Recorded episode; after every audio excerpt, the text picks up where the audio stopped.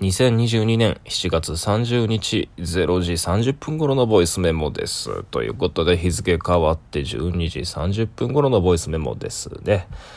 さあ、今週も1週間頑張りました。僕は本当によく頑張ったと思う、今週は。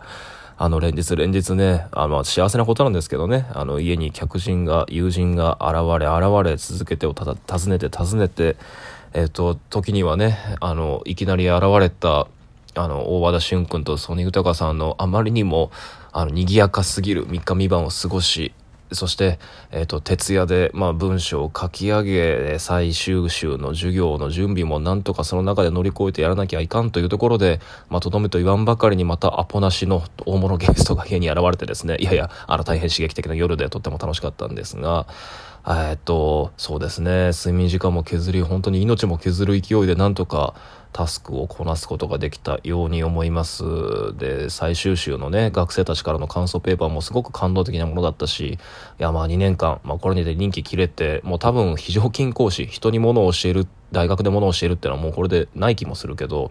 まあ、やってよかったなと思いますね。あの、おかげさまで、こう、もともとね、授業のシラバスというか、授業計画っていうのも自分の単調な目次を作るようにやってたので、あの、去年作ったものを、その今年もう一回、なぞってブラッシュアップするっていうのが、まあ、直接に今、手を動かしているその文章の内容に反映されそうで、まあ、それもすごく良かった。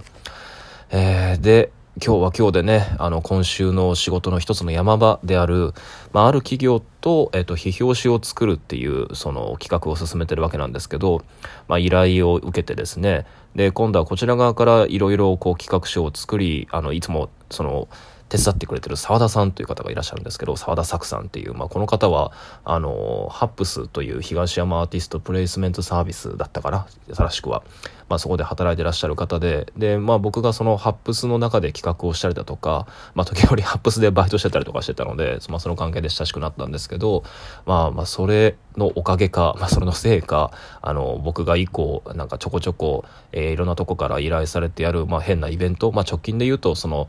南極をテーマにした国際人類観測年っていう、まあ、イベントと冊子制作のその連続企画みたいなイベントがあるんですけどそのプロジェクトの、まあ、いろんなそのなんだろうな事務手続きだったりあのブレストだったりアイデア出しだったりだとかを、まあ、横で細かにサポートしてくれた方でで今回のこの 雑誌企画にもあのこれまで以上にもがっつり時間を割いて関わってくれてるわけです。でまあその方と一緒に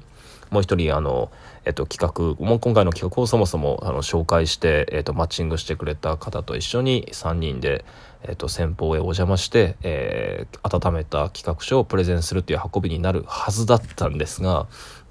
まあ、いろんな予定の調整ミスがあり、ちょっと先方は予定をダブルブッキングしてしまったようで、あの、今、〇〇はその東京出張に向かっており、いませんと、申し訳ありませんと、まあ、先方からも陳謝され、あ、そうなんだと。まあまあでもこれはこれで、まあ来週また時間取ってくれるとのことで、まあ企画書をもう一週間だけさらにブラッシュアップできる時間の用意がもらえたんだなと、まあプラスに受け止めて、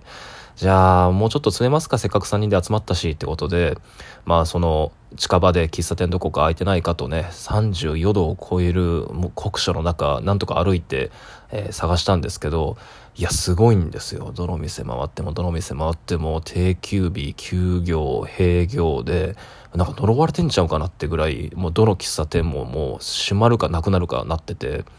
で、ひょっとしたら今日は薬日なのかもしれんと、ダブルブッキングに喫茶店が見つからないこれだけ連続して見つからないとはってことでね。いやこれでちょっと流れを断ち切らないかんと あのタクシー拾ってこういう時はミスタードーナツがいいんですよと。あの僕の好きなミスタードーナツがありますっていう なんかもうほとんどなんか暑さに嫌気がさして適当言ってるだけだろみたいな感じのあの号令をかけてですね。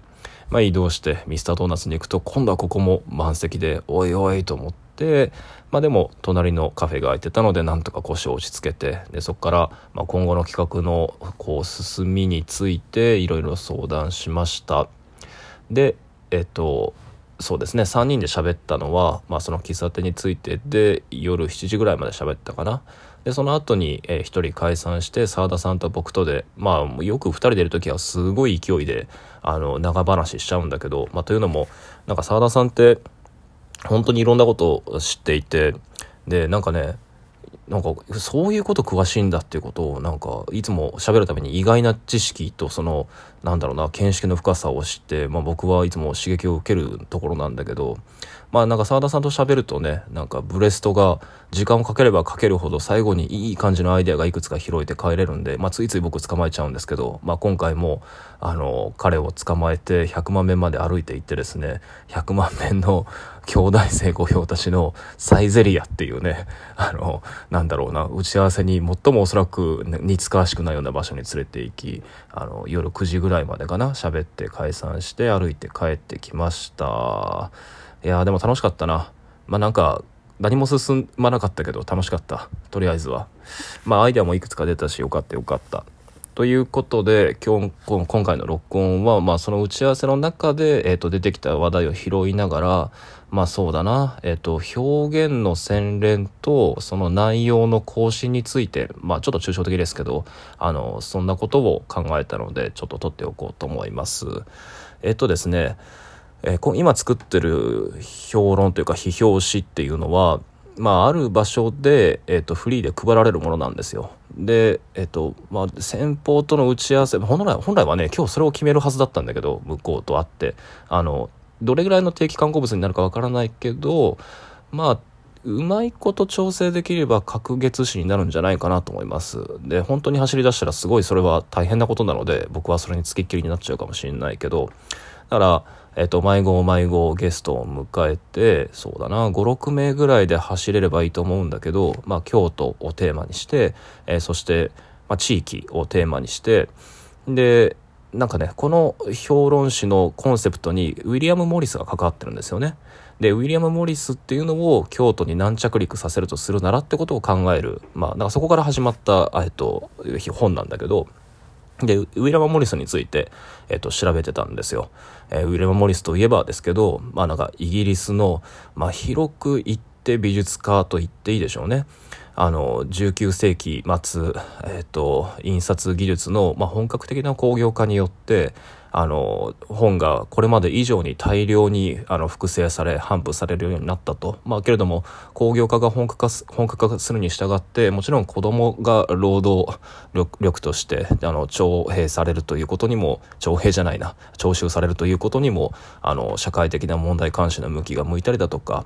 まあまあそこからそのマルクス主義思想だとかが出てくる土壌にもなるわけなんだけれどもあのウィリアム・モリスももちろんそれに触発されてただ彼の場合は、えっと、そのマルクス主義に傾倒しながらもそして社会主義運動にもコミットしながらもじゃあそのアウトプットは何だったかっていうと芸術運動なんですよね。あの